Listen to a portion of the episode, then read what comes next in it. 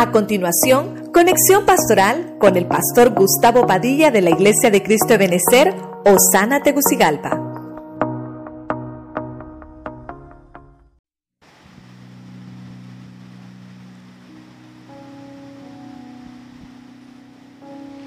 Dios les bendiga, Dios les bendiga mis hermanos.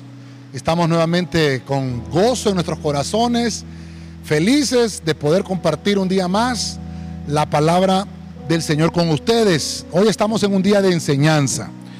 Quiero que busque usted su Biblia, que todos tengamos hoy nuestra Biblia en mano, libreta, lápiz, ¿verdad? Para que podamos aprender lo que el Señor tiene para nosotros. Quiero que busque conmigo Segunda de Tesalonicenses capítulo 2, verso 14. Leemos la palabra en el nombre del Padre, del Hijo y del Espíritu Santo, versión Dios habla hoy. Para esto os llamó Dios por medio del Evangelio que os anunciamos, para que lleguéis a tener parte en la gloria de nuestro Señor Jesucristo. Quiero platicar un poquito con usted acerca de lo que es el Evangelio, pero ah, tenemos un ambiente hermoso aquí en la iglesia.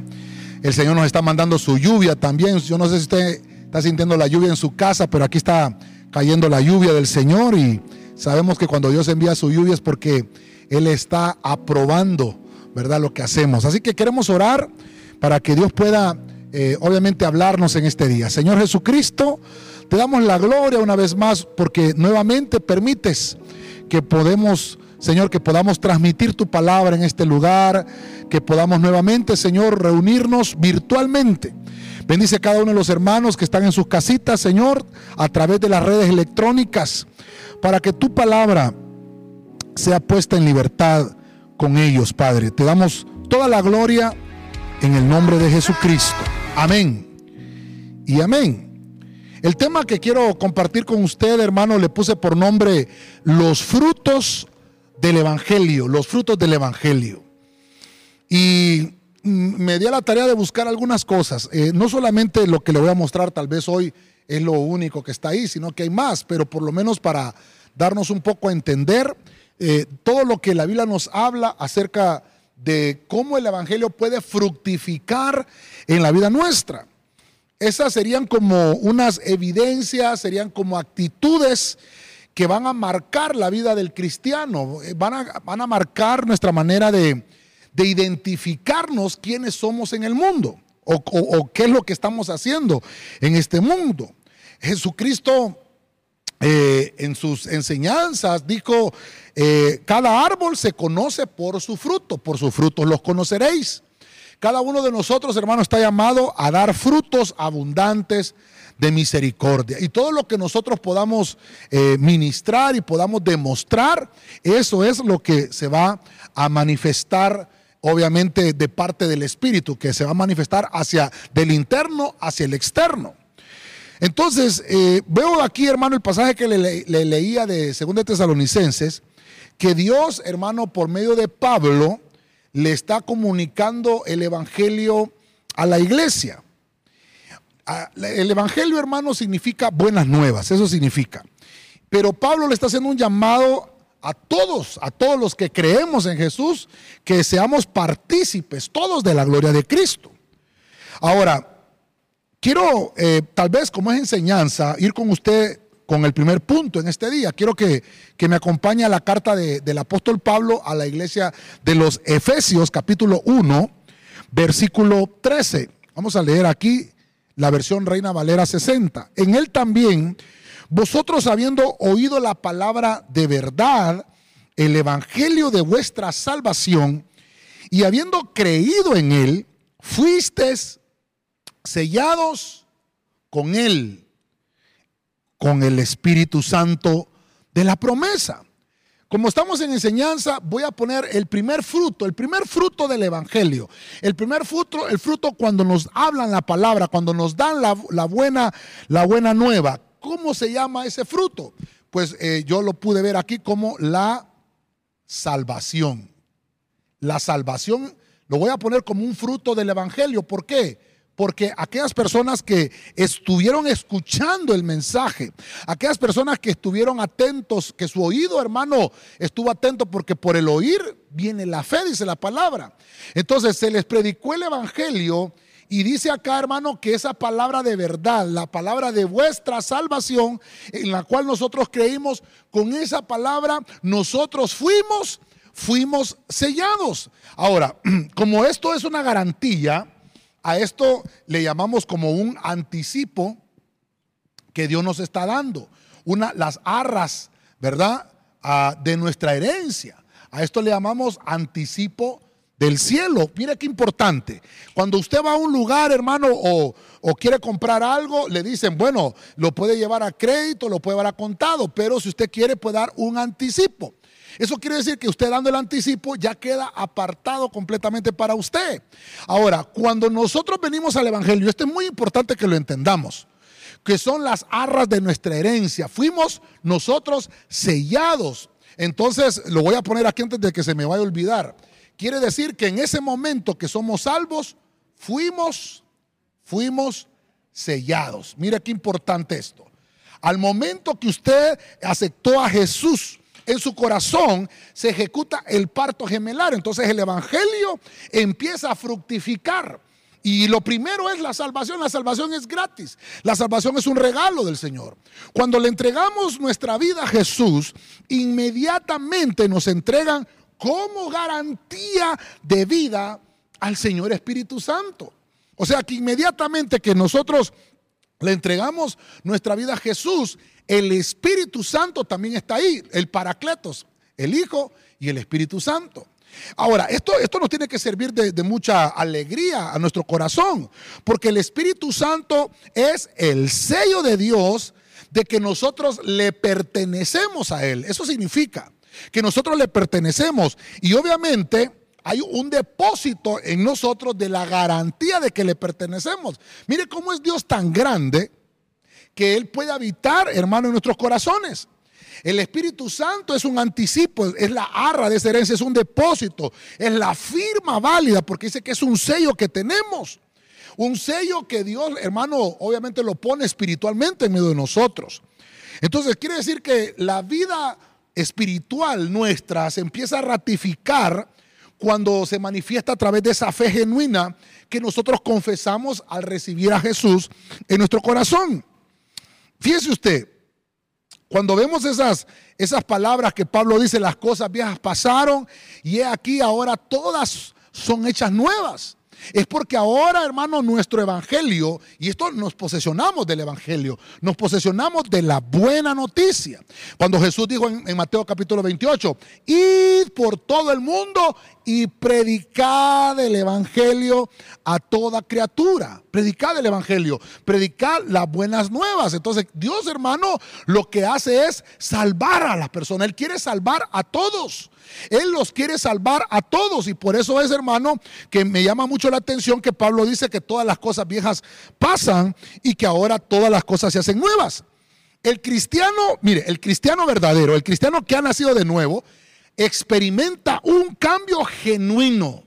No es hermano que a la fuerza, no es que hay que estarle diciendo, hermano, ya no utilice ese vocabulario, hermano, ya no tenga ese tipo de amistades que tenía antes. no hay que estarle diciendo. El que, el que tuvo una conversión genuina, hermano, su carácter es distinto, su carácter es diferente, su estilo de vida cambia, porque tuvo una experiencia personal con el Salvador. Es muy importante que entendamos esto. Entonces, ya le puse aquí que uno de los primeros frutos es la salvación, que es un anticipo del cielo con el cual nosotros fuimos sellados a través de la palabra que se nos habló de salvación. Voy a avanzar a, Filipenses capítulo 1, versículo 7 en la versión Castilian. Mire qué interesante este versículo.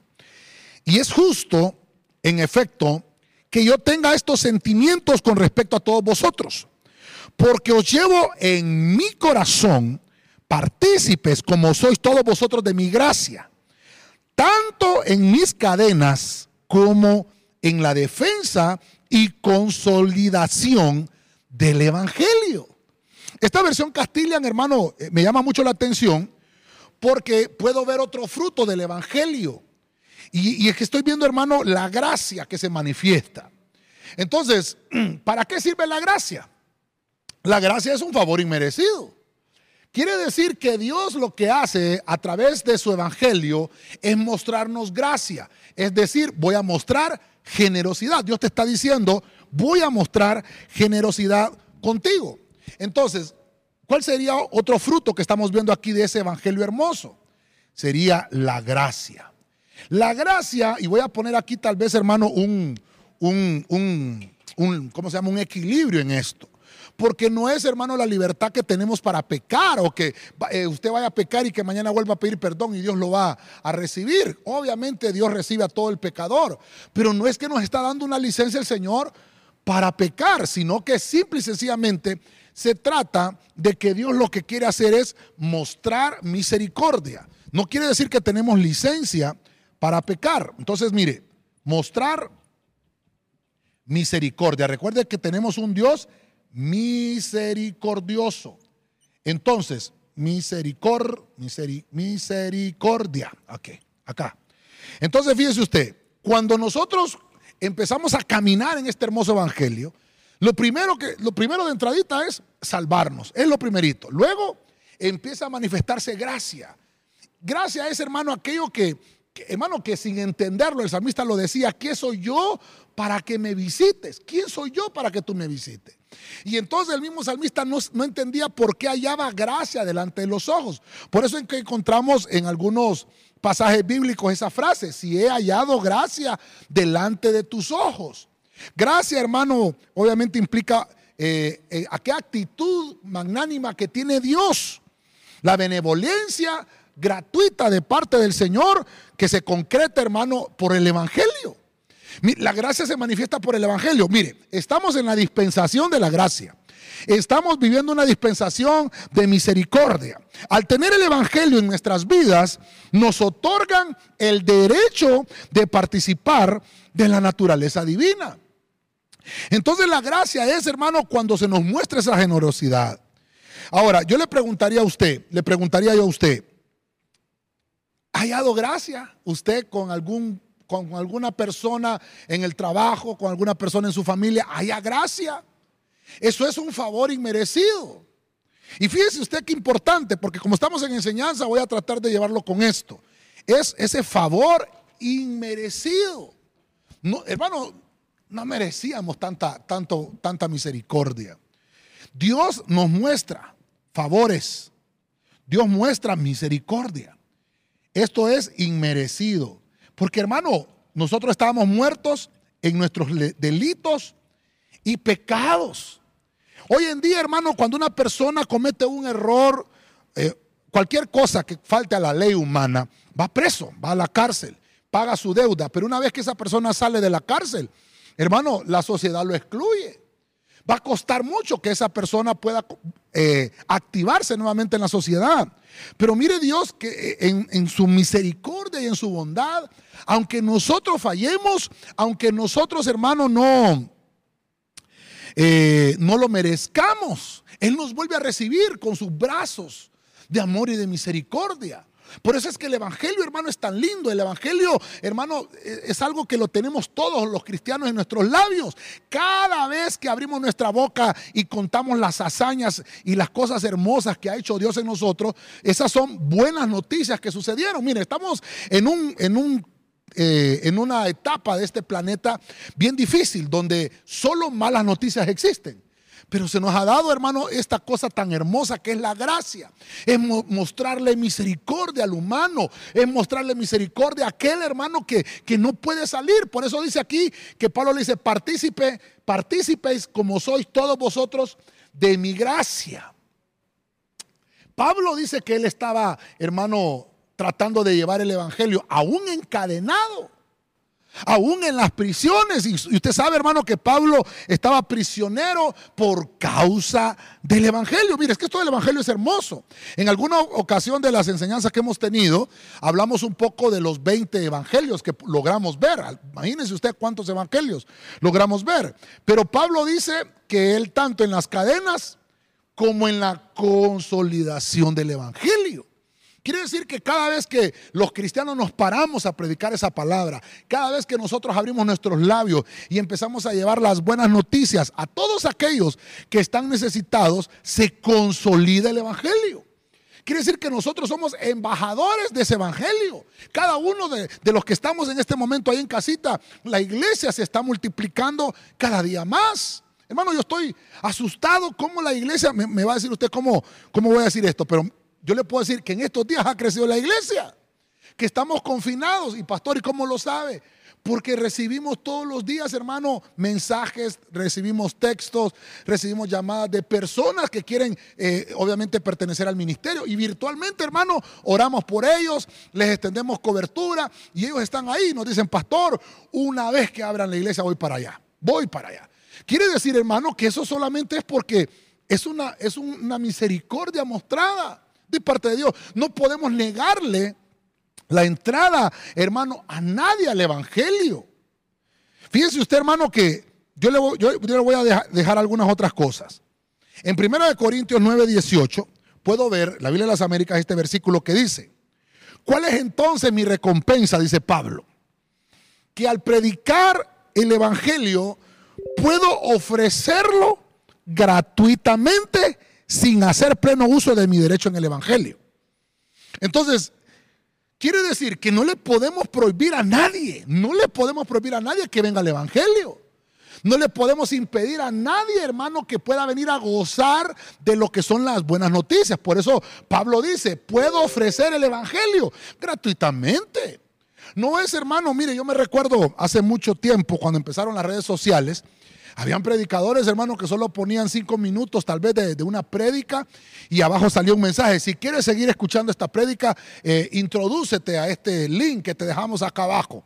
Y cuando uno entraba a ese link, hermano, ya le salían, eh, tienes que pagar, ¿con qué quieres pagar? ¿Con tarjeta Visa? ¿Con Mastercard? ¿Qué sé yo, hermano? Para poder seguir viendo la prédica. Si esto no se trata de un cobro, hermano, o, de, o de hacerlo por, por ser usurero uno, hermano. Se trata de, ser, eh, hermano, misericordioso y, mostrar esa misma misericordia que recibimos, porque la Biblia dice, da de gracia, porque estamos en el punto de la gracia. Lo que de gracia recibiste. Está hablando que entonces Pablo lo dice, voy a ofrecerlo gratuitamente.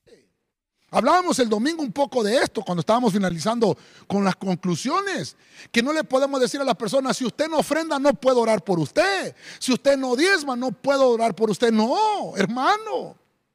Si la salvación no es por quien ofrenda, la salvación no es por quien diezma, eso es un trato suyo con Dios. Es un trato muy personal con Dios. El creyente genuino está buscando, hermano, este evangelio. Está buscando hacer cosas buenas. Él quiere apoyar su fe en esa gracia que es un favor inmerecido de parte del Señor para con nosotros. Para, para que vayamos viendo más frutos con esto, quiero que me acompañe a Tito 2.14. Biblia en lenguaje sencillo. Oiga esto. Él quiso morir para rescatarnos, dice, dice Tito.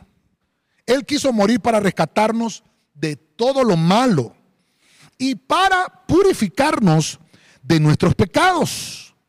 Al hacerlo, nos convirtió en su pueblo, en un pueblo decidido a hacer el bien.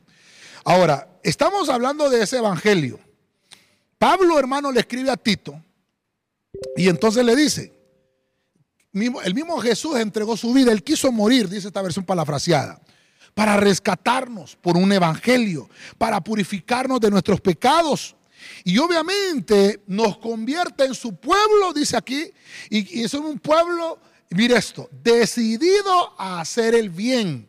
Todos aquellos hermanos que, que confesamos a Jesús con nuestros labios, tenemos que hacer obras buenas. Entonces tiene que haber un fruto que se manifieste. Por sus frutos los conoceréis. ¿Qué fruto tiene que manifestarse? El Evangelio tiene que dar fruto en usted. El Evangelio tiene que dar fruto en mí. Y este fruto se llaman las obras. ¿Qué son las obras? ¿Cómo yo camino con Dios? Entonces, como estamos en enseñanza acá, ya llevamos tres frutos con este. Serían las obras. No las obras, ¿verdad? Pegado, no. Las obras. Y esto es muy importante, muy importante que lo entendamos. ¿Cómo voy a manifestar esas obras? Porque camino con Dios. Sencillo, ¿verdad? Camino con Dios. ¿Cómo manifiesto entonces que estoy obrando bien?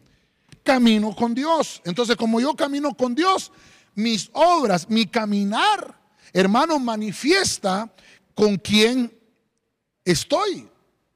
Si yo no estoy con Dios, entonces mi caminar, hermano, no va a manifestar esas obras. Recuerde que estamos decididos a hacer el bien, no hacer lo malo.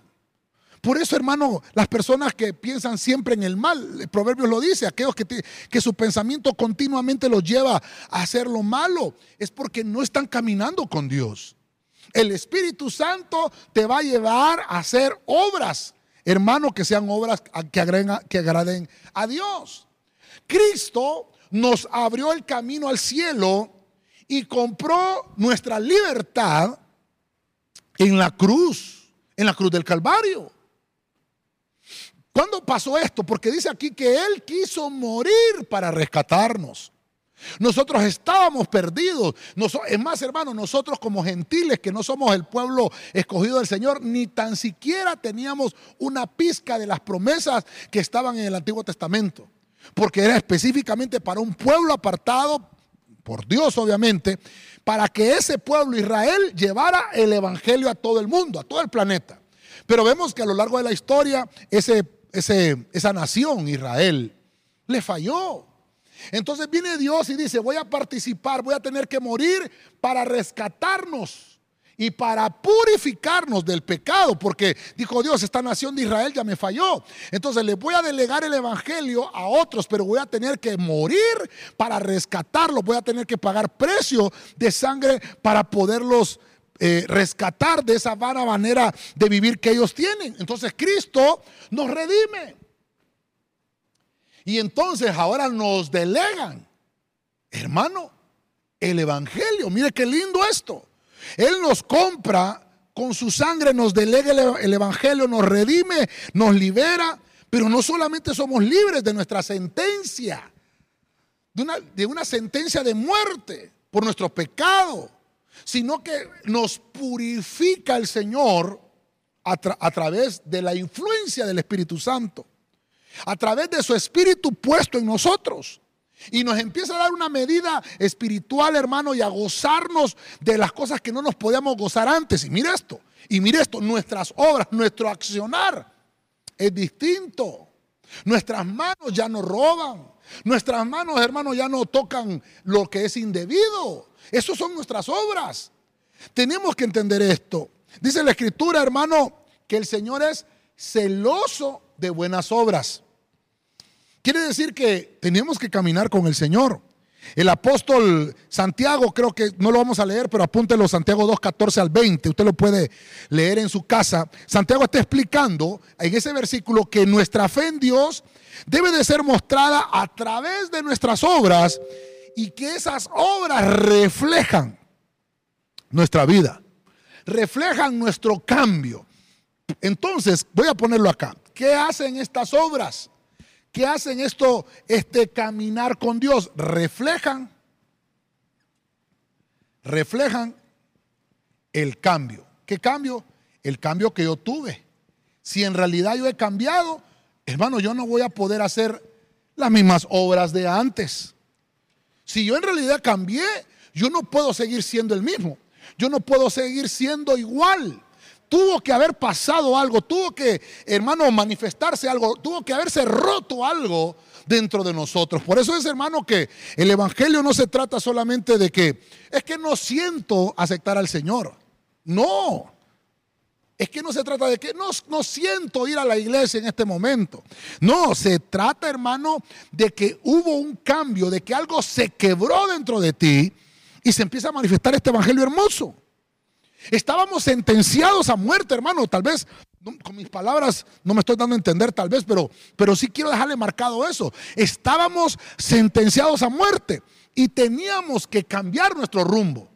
Entonces, cuando, cuando el, Evangelio se nos manifiesta, Cristo se nos predica y aceptamos ese Evangelio, hay salvación, hay gracia y nuestras obras tienen que cambiar, tienen que reflejar el cambio que Cristo ha hecho en nosotros.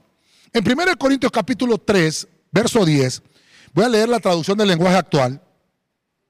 Dice de esta manera, Dios, por su bondad, me permitió, dice Pablo, actuar como si yo fuera el arquitecto de ese edificio. Y yo como buen arquitecto puse una base firme. Les di la buena noticia de Jesucristo.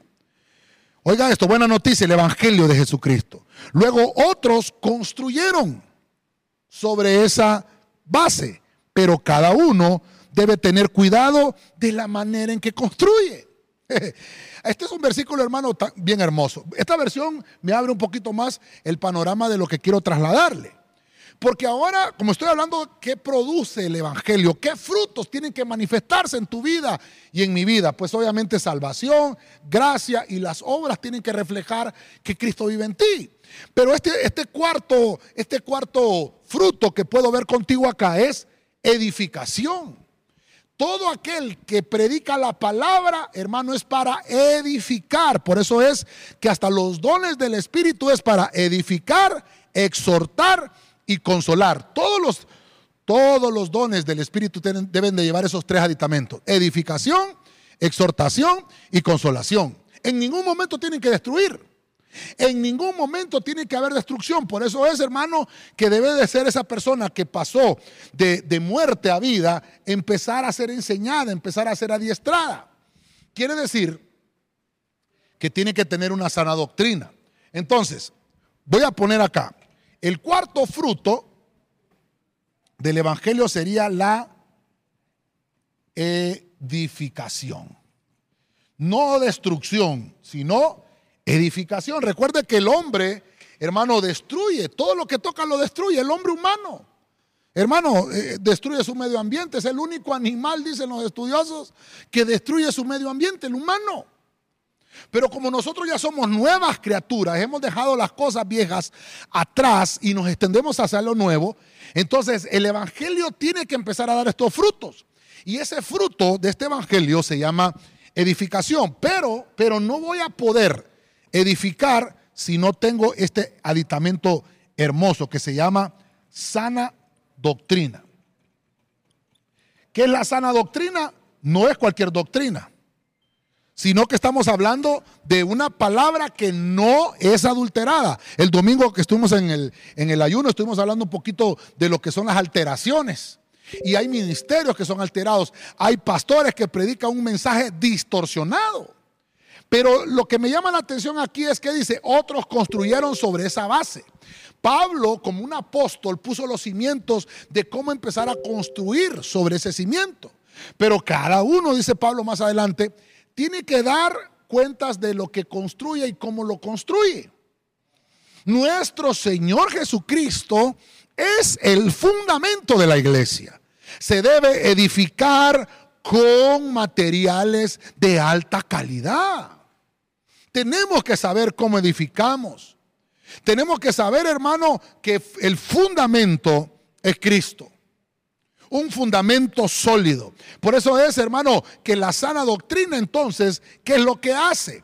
Darme fundamento. Mire, este fruto, este fruto, hermano, este fruto 4 es muy interesante porque me está hablando de que hay una solidez en el cristiano. Sólido. Ah, ¿qué, te va a hacer? Estamos en la cuarta fase de, cómo el Evangelio tiene que irse fructificando. No te vas a hacer sólido a la primera, porque dice que aquí son neófitos. Cuando uno se acaba de convertir, es un neófito. Necesita, mire, este, tiene un anticipo en ese momento. Empieza a ser sellado, pero tiene que venir el reconocimiento de la gracia. Tiene que empezar a demostrar que hubo un cambio, reflejar a Cristo. Pero en este cuarto punto es que ya estás creciendo y te estás desarrollando en el Evangelio. Entonces tu fundamento tiene que ser sólido. Y hemos visto el hombre sabio que construyó su casa sobre la roca. Tienes que saber dónde estás construyendo. Por eso es que hay personas, hermano, que cambian de iglesia cada año. ¿Por qué hay personas que cambian de iglesia cada año? Porque simplemente nunca supieron edificar nunca pusieron en práctica una sana doctrina. Hermano, mire qué lindo que nosotros somos prosperados por la palabra. Esto es hermoso, porque el Evangelio, hermano, es llenarse de palabra. Mire que hay gente, hermano, que me dice a mí, ay pastor, pero es que a mí no me gusta mucho eso, a mí me gusta que me entretengan, a mí me gusta que me cuenten chistes cuando está predicando. Es que no se trata de entretener a la gente. Obviamente hay que hacerlo ameno y hay que preocuparse. Uno de pastor tiene que preocuparse de, hacerle esto eh, interactivo con la gente. Pero no, no quiere decir, hermano, porque a veces la palabra del Señor es fuerte. Dice que es una, espada de doble filo que penetra hasta partir el alma y el espíritu. Disciernen los pensamientos y las intenciones del corazón. A veces, hermano, esa palabra me va a confrontar. A veces me va, la palabra del Señor me va a decir, esto que estás haciendo no me gusta. Esto que estás practicando no me agrada. Entonces viene el Señor y dice, sabes, estás edificando mal. Hay un fundamento que es firme. Van a venir los, vientos, van a venir las pruebas, pero si has edificado con hojarasca, aunque el fundamento sea firme, la construcción que hiciste se va a ir. Por eso es que vemos cristianos, hermanos, que cambian de iglesia, que cambian de iglesia, que no encuentran y andan diciendo, ¿cuál es la iglesia verdadera? No hay iglesia verdadera. La verdadera iglesia es la iglesia de Cristo. Pero ¿quiénes somos la iglesia de Cristo? Todos aquellos que practicamos la sana doctrina. Todos aquellos que no comemos una comida adulterada. Nuestro Señor Jesús es el fundamento. Si lo que tú estás oyendo, si la palabra que tú estás oyendo está fundamentada en la palabra, entonces vas por buen camino. Solamente tienes que saber con qué estás construyendo, qué elementos estás utilizando para construir tu relación con Dios. El fundamento es Él. Pero nosotros tenemos que saber que tenemos que alimentar nuestro espíritu con sana doctrina. ¿Por qué la gente cambia? Decía yo. Bueno, porque la palabra que han recibido no es fuerte. Porque la palabra no los ha alimentado. Son desnutridos. Son lánguidos espiritualmente. Entonces, hermano, el fruto de la edificación no va a reflejar ningún cambio en sus vidas. En Gálatas 1.7, acompáñeme a Gálatas 1.7, Reina Valera actualizada, dice, no es que haya otro evangelio, sino que hay algunos que os perturban y quieren pervertir el evangelio de Cristo.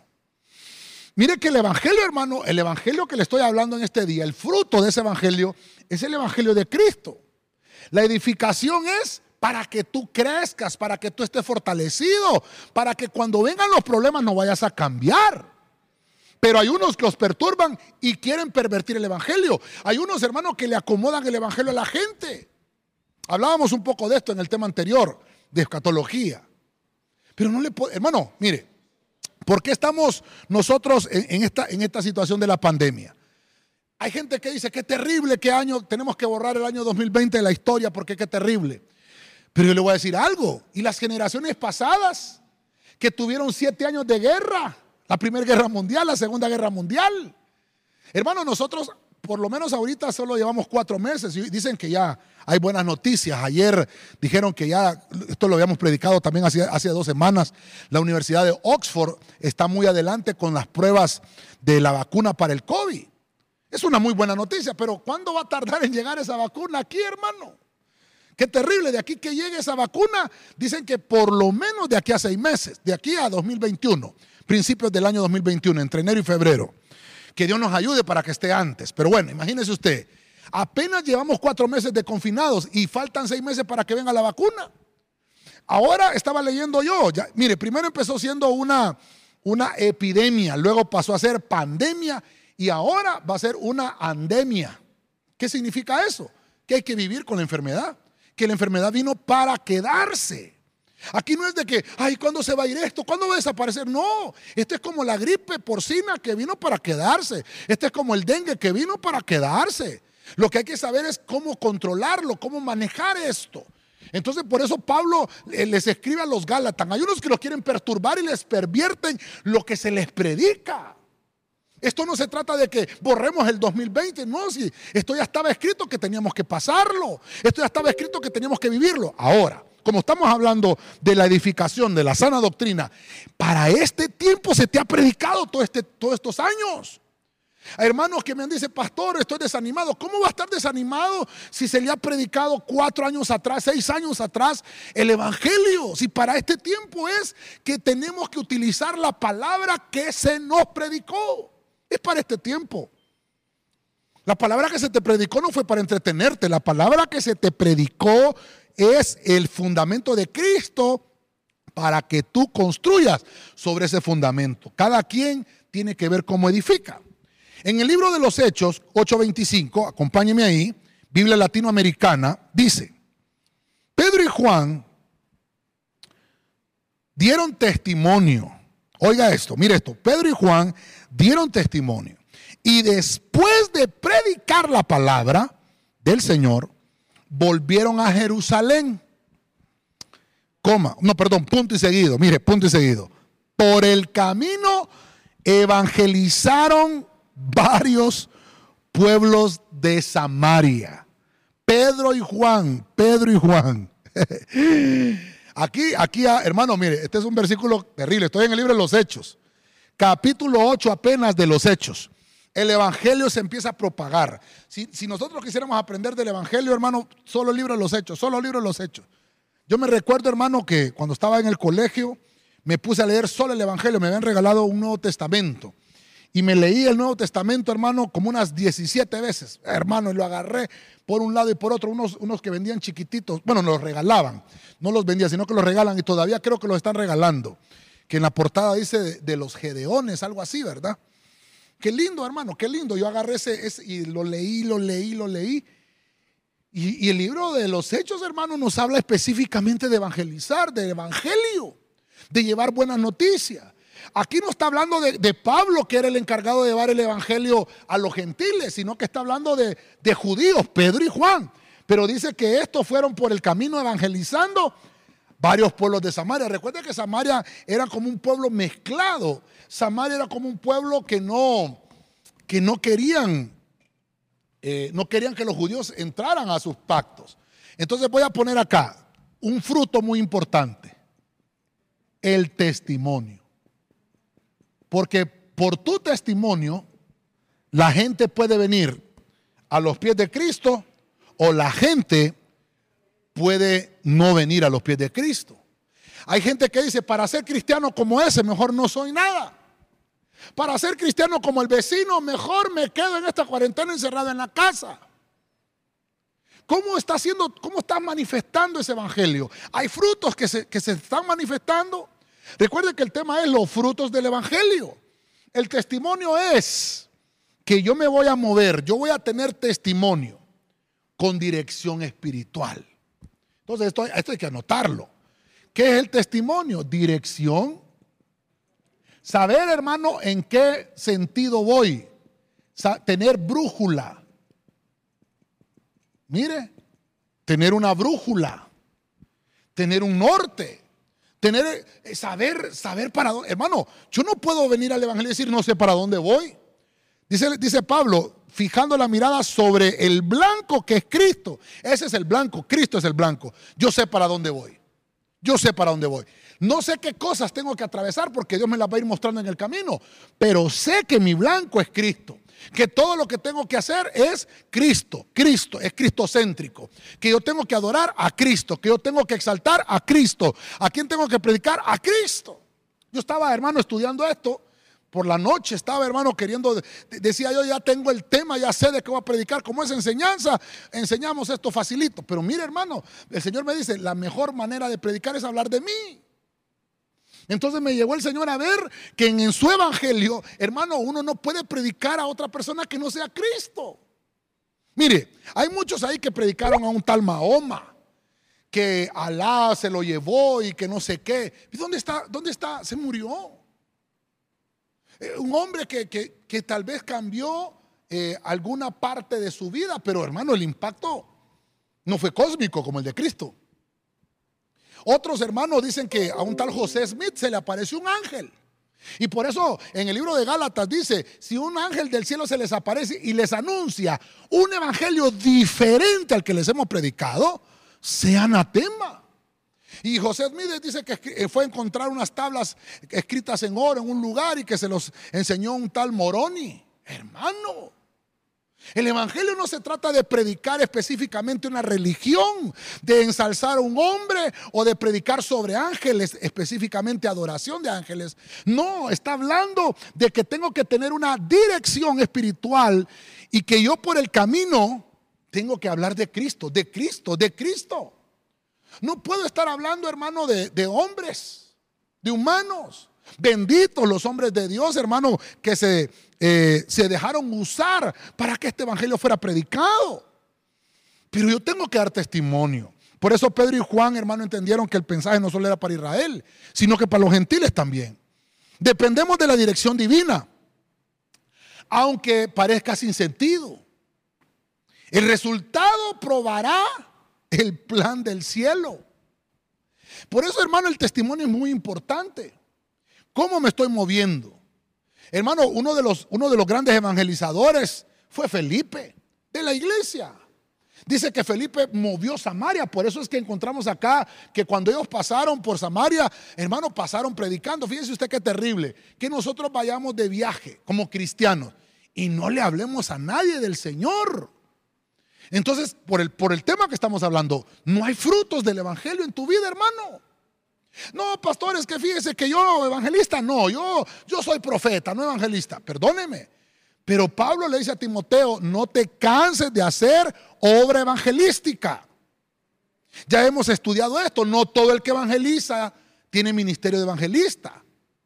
Pero hermano, la obra evangelística la tenemos que hacer todos. Mateo 28, la gran comisión, ir por todo el mundo y predicarle el evangelio a toda criatura tiene que haber una manifestación de frutos en nosotros.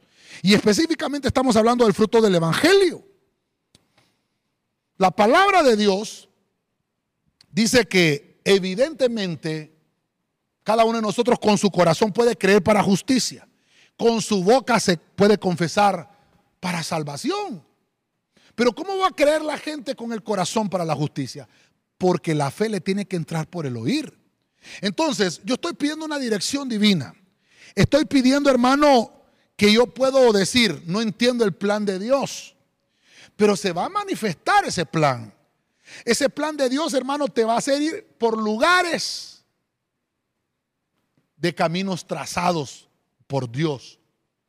Por ahí, hermano, hay gente que dice que libre albedrío y todo esto. Pero libre albedrío usted no lo va a encontrar en la Biblia. En ninguna parte de la Biblia aparece libre albedrío. Eso solamente son eh, palabras usadas por predicadores de antaño para poder explicar un poco eh, eh, la decisión del hombre. Entonces, como estamos hablando del testimonio, yo tengo que caminar, yo tengo que caminar por una dirección espiritual. Yo tengo que caminar por una ruta trazada por una ruta trazada. ¿Quién trazó esa ruta? La trazó Cristo en su evangelio, porque dice, ancha es la puerta y ancho es el camino que lleva a la perdición, pero el camino de la vida es angosto y la puerta es muy pequeña y muy pocos transitan por ella. Hay una ruta trazada.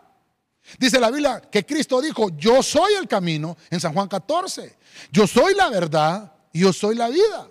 Entonces esa ruta trazada ya está. ¿Qué camino es el que tienes que seguir? A Cristo. Por eso el punto es muy hermoso, hermano, porque nuestro testimonio es que, si, que tú tienes que seguir los pasos de Cristo. Por donde Cristo pasó, tú tienes que ir también. Por esos mismos pasos. Voy a avanzar un poco más, porque todavía tengo algunas cositas acá que mostrarle.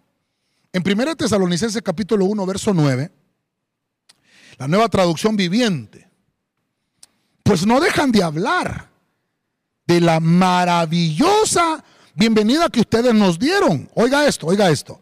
Y de cómo se apartaron de los ídolos para servir al Dios vivo y verdadero. Estamos hablando qué frutos te va a dar el Evangelio. Yo lo subrayé aquí. Se apartaron de los ídolos para servir a Dios. Una persona que ya renunció a su pasado, una persona que ya renunció a la idolatría, va a dar este fruto. Qué lindo. Hoy están de turno los hermanos del equipo C. Los bendecimos. Ya vamos a orar por ellos dentro de un rato. ¿Qué fruto da uno que tiene en práctica el Evangelio? Esto, hermano, perdóneme, pero el servicio es importante.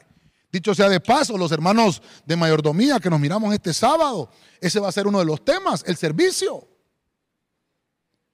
Hermano, todo aquel que nació en Cristo, nació para servir. Todos tenemos, mire, yo estoy aquí, hermano, sirviéndole a usted. Yo estoy ahorita como un mozo poniéndole el plan de salvación esta, esta, esta noche. Pero ¿cuál es ese plan?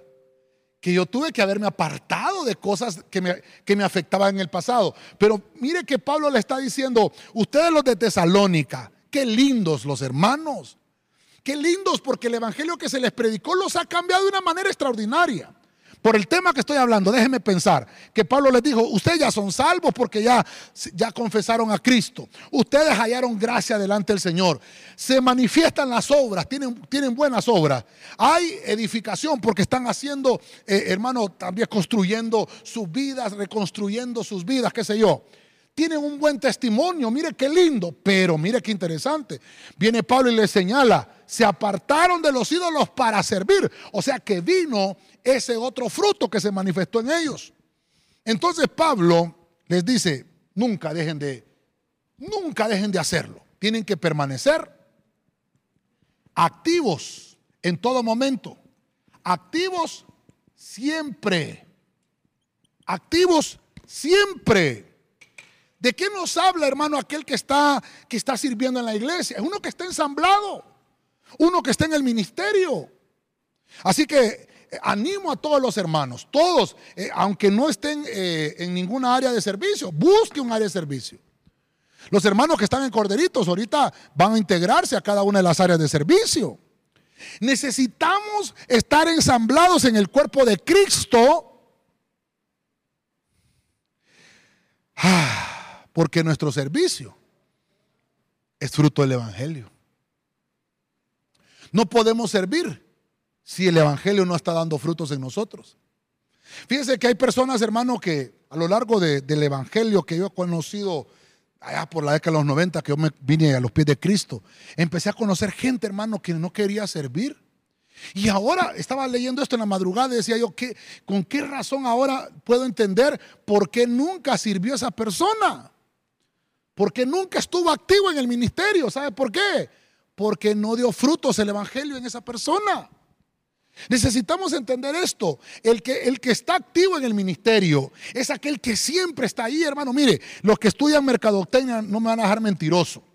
Pero me, han dicho por ahí que la mercadotecnia es que eh, hay que presentar la marca, que siempre esté ahí, que siempre esté ahí. Cuando usted pasa por un lugar y mira eh, bebida refrescante de tal cosa, comida de tal, y usted lo mira, usted inmediatamente ya se recuerda y dice, tengo hambre o me dan ganas de hacer esto por la publicidad que se maneja y te están diciendo que están ahí presentes. Cuando usted de repente dice, eh, ¿qué pasa que ya días no escucho Lactimalta, por ejemplo, una, bebida que se ha perdido, ¿verdad? La Orange Crush, no sé cuántos se acuerdan de esa bebida. A mí me ha gustado mucho, pero ya no está. Porque ya no hay publicidad, ya dejó de funcionar, no está activo. Usted va a buscar esas bebidas, hermano, y hay otras alternativas. Pero esa, esa marca en sí ya dejó de existir.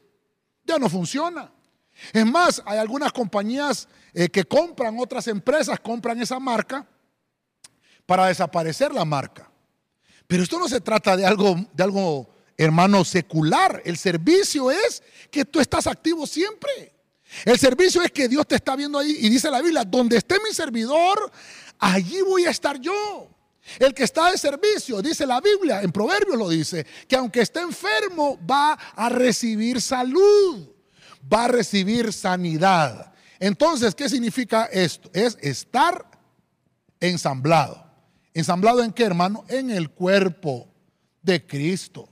No es ensamblado al cuerpo pastoral, no, sino, sea, vuelvo al punto, aquí no le estoy predicando el evangelio del pastor, le estoy predicando el evangelio de Cristo. El evangelio de Cristo es que necesitamos estar ensamblados en, en el cuerpo de Cristo porque nuestro servicio es fruto del evangelio.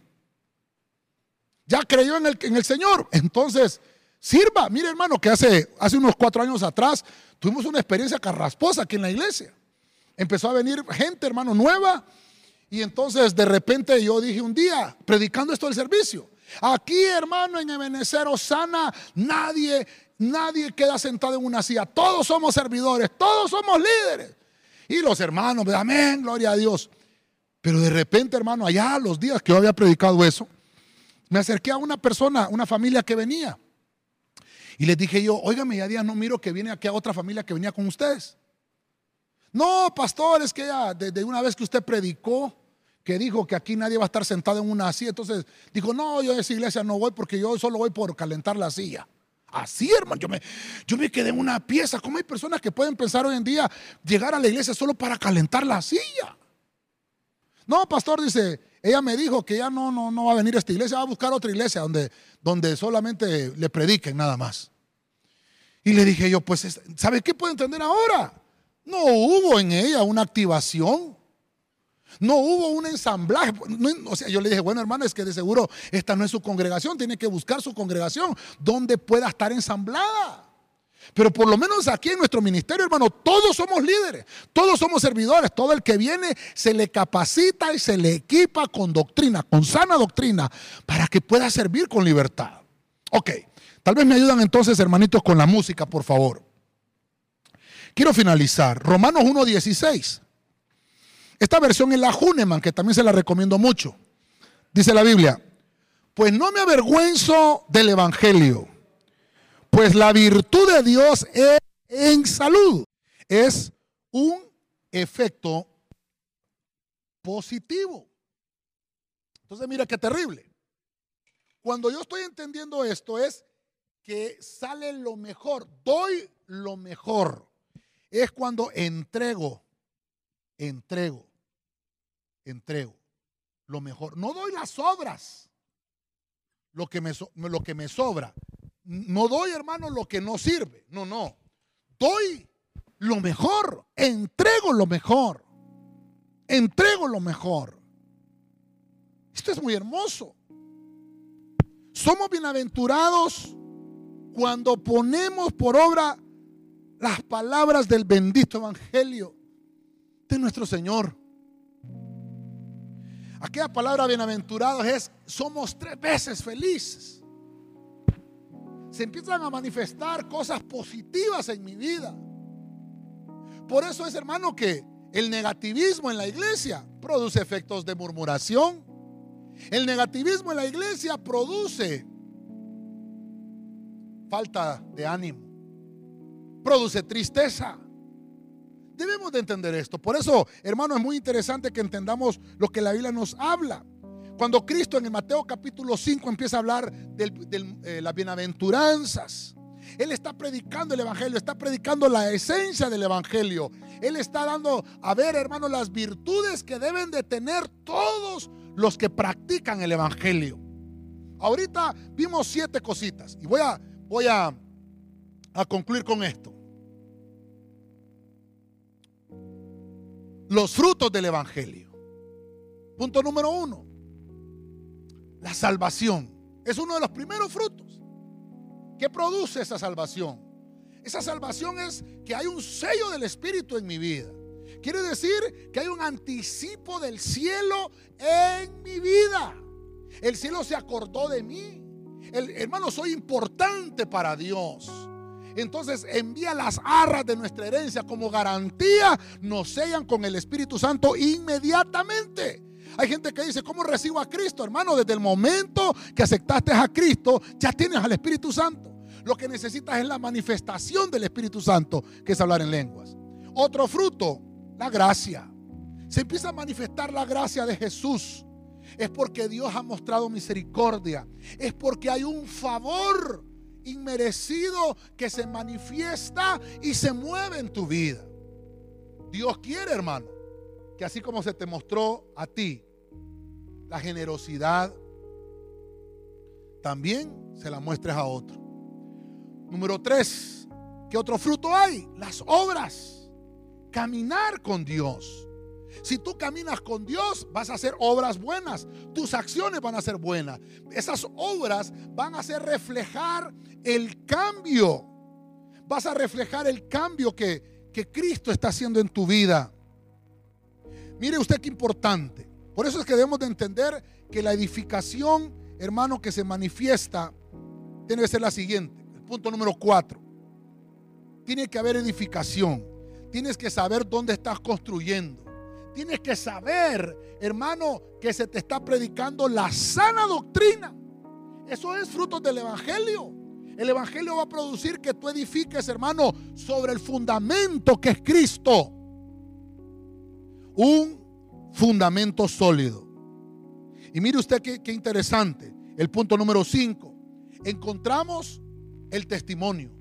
Un fruto muy importante es la dirección espiritual, la, ruta que ya me trazó el Señor, porque Él dijo en su palabra, yo soy el camino, yo soy la verdad y yo soy la vida.